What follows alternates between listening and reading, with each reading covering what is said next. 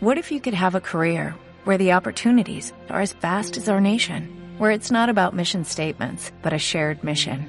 At U.S. Customs and Border Protection, we go beyond to protect more than borders, from ship to shore, air to ground, cities to local communities. CBP agents and officers are keeping people safe. Join U.S. Customs and Border Protection and go beyond for something far greater than yourself. Learn more at cbp.gov/careers. Hoy en Semillas de Conciencia entrevistamos a Maru Muti. Ella nos explicará cómo el minimalismo puede ayudar al medio ambiente. Semillas de Conciencia. Buenos días, Maru. Bienvenida a Semillas de Conciencia. Cuéntanos un poquito sobre ti. ¿Quién es Maru Muti? Hola, bueno, primero muchas gracias por, haberme invitado. Estoy muy, muy contenta de estar participando acá en, el podcast. Eh, y bueno, yo soy, eh, nací en Argentina, tengo 34 años. Eh, en este momento estoy viviendo en Barcelona, si bien hace seis años vivía viajando, vivo viajando, no sé si lo decirlo en presente o pasado. me consideraba nómada digital, ahora digamos que soy digital porque ya nómada por el momento no.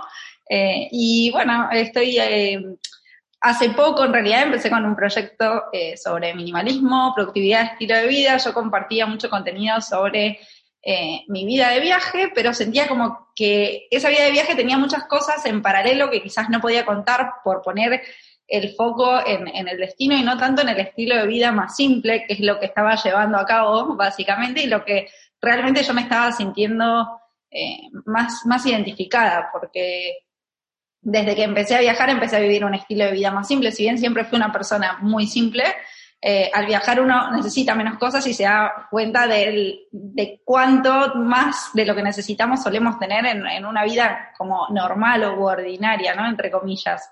Eh, y dije, bueno, necesito empezar como a contar eso porque eso es lo que me hace bien a mí, es lo que me identifica a mí y es lo que me permite a mí también vivir una vida que esté alineada a lo que yo quiero hacer y a darle espacio a lo que yo realmente quiero hacer. Entonces, bueno, dije, pues vamos a empezar a hablar sobre esto y a, enfocarnos en, el minimalismo, que para mí es el estilo de vida, digamos, por poner un nombre, eh, si se quiere, una etiqueta a lo, a lo que yo siento que, hago con mi vida. ¿Qué es para ti el minimalismo? ¿Cómo lo definirías? Bueno, mira, si, si te soy sincera, empecé como a ver, la definición de minimalismo para mí hace algunos años atrás, o era, era la errónea que quizás tiene mucha gente de es una persona con pocas cosas. y la verdad es que cuando empecé a, leer más, a informarme más, fue como, bueno, yo no me podía sentir minimalista, si bien era una persona que no tiene muchas cosas, porque realmente no tengo demasiado, eh, como que no podía decir soy minimalista porque la gente era como que te mostraba, no, sí tengo 50 cosas o las puedo contar. Y a mí nunca me interesó eso y no le encontraba sentido decir, bueno, soy minimalista porque tengo 50 cosas o 100 cosas. Entonces cuando me empecé a informar dije, claro, esto es lo que a mí me interesa del minimalismo y es justamente vivir una vida en la que las cosas que tengamos, sean muchas, sean pocas, sean cosas que nos aportan valor. Es que no, no, no se refiere a la cantidad, sino a la calidad de las cosas, de las personas, de lo que está en nuestra cabeza, de las cosas que hacemos, de las que tenemos. Eh, y yo creo que, esa sería como, como, mi definición, ¿no? Es, eh, es un estilo de vida que se centra en la calidad de, las cosas que tenemos, de las cosas que hacemos, de, las personas con las que nos rodeamos, de las actividades y de cómo ocupamos nuestro tiempo también. ¿Qué repercusión crees que tiene este movimiento o esta filosofía en el medio ambiente y también para las propias personas? Bueno, creo que, cuando uno empieza a ser consciente realmente de lo que de verdad es importante para nosotros, empezamos a también a tomar conciencia de que, si, que, el lugar donde habitamos es, uno solo y que, que si, sin ese lugar tampoco todo el resto de las cosas podrían tener un valor, ¿no? Porque sí, podemos decir, bueno, somos felices viajando por el mundo, pero sí, y si no tenemos mundo porque lo descuidamos y lo maltratamos, eh, ¿qué es lo que vamos a disfrutar de viajar por el mundo? Yo creo que nos hace que el minimalismo es, también como un estilo de vida muy introspectivo y que nos lleva a pensar mucho en nuestras prioridades, en las cosas que realmente son importantes para nosotros, pero también para, para nuestro entorno, porque es, es, como que es amigable para los dos lados.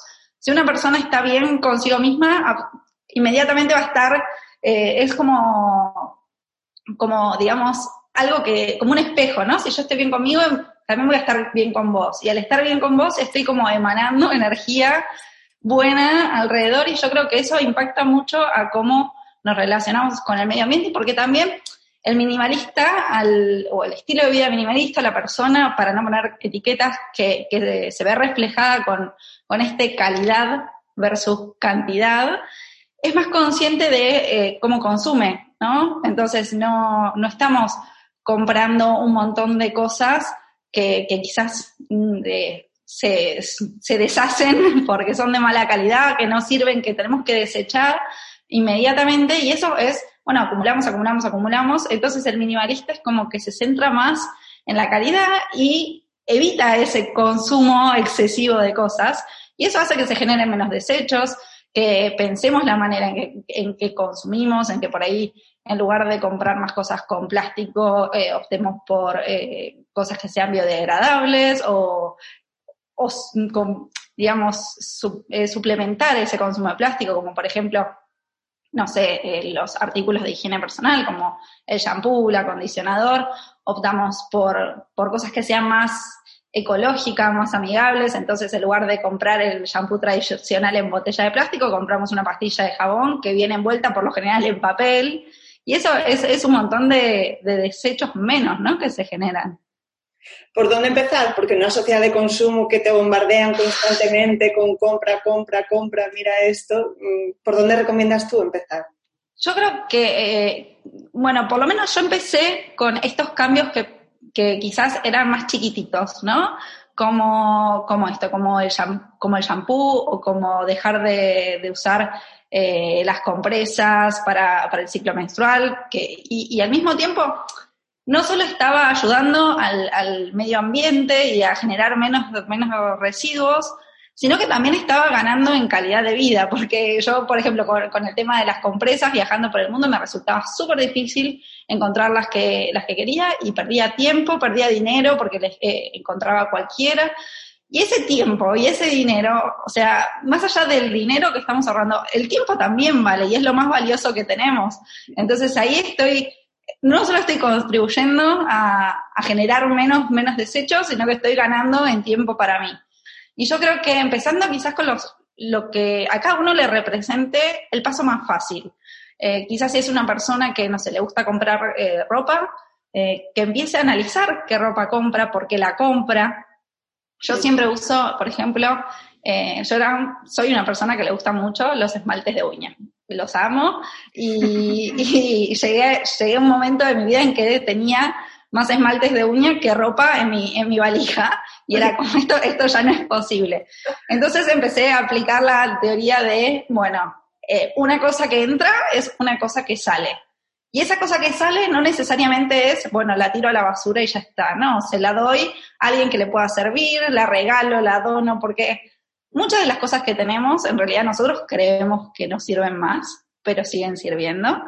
Y creo que esa también eh, hace, ayuda a la economía de circular, ¿no? En lugar de estar generando productos para comprar productos nuevos, bueno, no, hay mucha gente que quizás puede servir eso que, que, yo, que yo tengo. Y quizás si es un producto, no sé, súper caro y que tiene mucho valor y que realmente a mí me podría aportar también alguna retribución económica, bueno, lo puedes vender, pero si no, por ejemplo, yo en Argentina, cuando la última vez que fui de visita tenía mis libros todos en cajas y era como llevaban seis años en cajas y eran libros los que yo adoraba, pero los que no me estaban aportando un valor a mí misma. Entonces yo pensé, ¿para qué una persona que quizás tiene ganas de leer estos libros tiene que ir a comprar un libro nuevo cuando yo los tengo ahí metidos en una caja. Entonces, lo que hice fue regalarlos a todos. Y yo creo que, también eso, o sea, esas actitudes de desprenderse ayudan a que estemos generando menos, menos desechos y que ayudemos a que el consumo sea más responsable. Claro. Eh, otro de los pilares que hay en tu web es la productividad. ¿Por qué? ¿Y qué consejos puedes darnos? Bueno, soy una persona que soy bastante organizada y que hace muchas cosas al mismo tiempo. Eh, y creo que la productividad es algo que, que en algún punto quizás lo puedes mechar con el estilo de vida minimalista por el hecho de saber administrar tu tiempo. Como dije antes, el tiempo es una de las cosas más valiosas que tenemos y saber usarlos y saber cómo usarlos para enfocarnos en lo que de verdad nosotros queremos hacer y para el camino que nosotros queremos tener en nuestra vida, es como súper importante. Entonces, es, bueno, si el minimalismo me da las bases para entender qué es lo que es importante para mí, para saber cómo, eh, para, para qué lado me quiera enfocar, qué es lo que realmente necesito tener en mi vida, ya sean compromisos sociales de trabajo o tiempo libre para mí, la productividad me da las herramientas para organizarlo. Yo era quizás mucho de, bueno, sí, tengo esto para hacer y de usar mi cabeza como, como agenda de memoria, hasta que me di cuenta que cuando nosotros metemos tantas cosas en nuestra cabeza, llega un momento en que nos olvidamos. Eh, inevitablemente de alguna cosa nos, nos, vamos a olvidar. Entonces ahí fue cuando empezó para mí entrar en juego eh, mucho la, la, productividad y la organización personal y decir, bueno, no, las, mi cabeza también tiene que estar libre, mi cabeza necesita tener ese espacio, porque así como yo no quiero contaminar el mundo con mis desechos y, generar residuos que, no, aportan o con mis malas acciones, mi cabeza también tiene que estar limpia. El mundo es como nuestro hogar, pero nuestra cabeza, nuestra mente, es el lugar en el que habitamos todo el tiempo y también tiene que estar libre de excesos. Entonces, bueno, empecé a, trabajar más en, la productividad por ese lado, ¿no? Como, bueno, ahora me voy a empezar a organizar y empecé a volcar mis ideas primero en un papel, después empecé a buscarles agendas.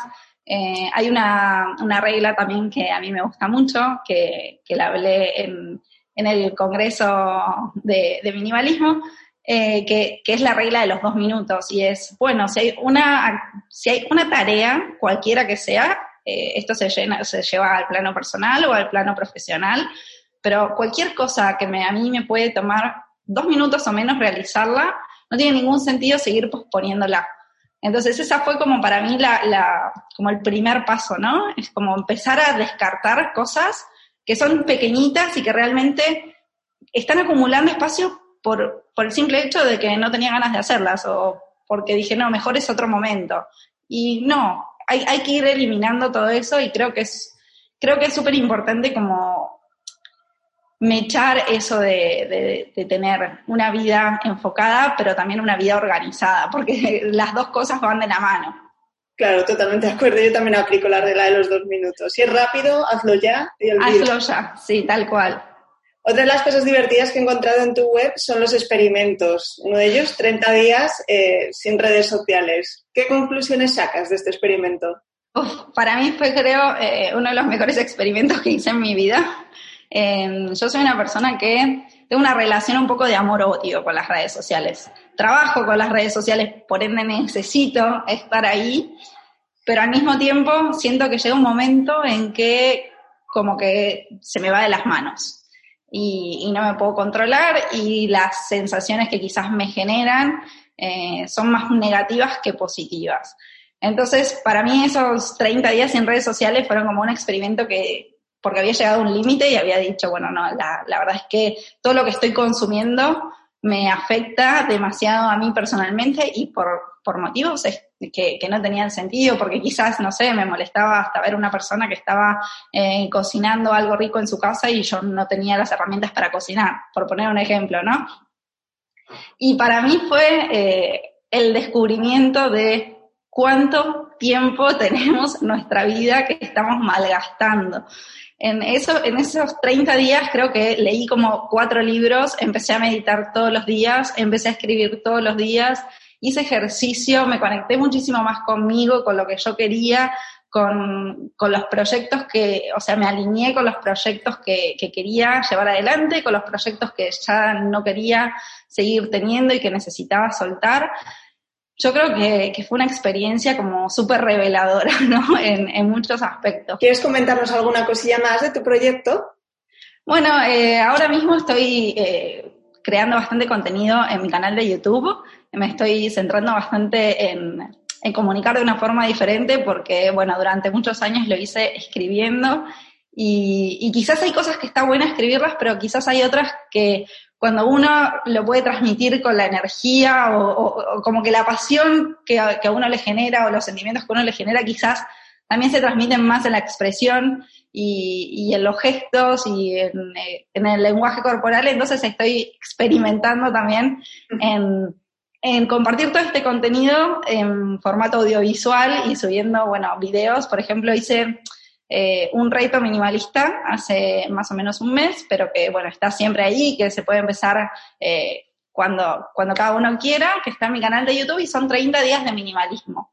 Y son 30 días en los que cada día hay un video en el que eh, yo te doy como una consigna bien chiquitita para empezar a vivir una vida no minimalista, porque no todo el mundo quiere vivir diciendo soy minimalista o, quizás no le interesa eh, como el movimiento o el estilo de vida minimalista en sí, sino como algunos fundamentos, eh, pero sí es una forma de cómo simplificar algunas acciones o eh, empezar a cultivar nuevos hábitos que sean mejores para nuestra vida. Dejaremos el link aquí abajo, pero por si acaso, eh, dinos cuál es tu canal de YouTube y dónde te puede encontrar la gente, no sé, Instagram o tu página web. si quieres, dínoslo. Dale.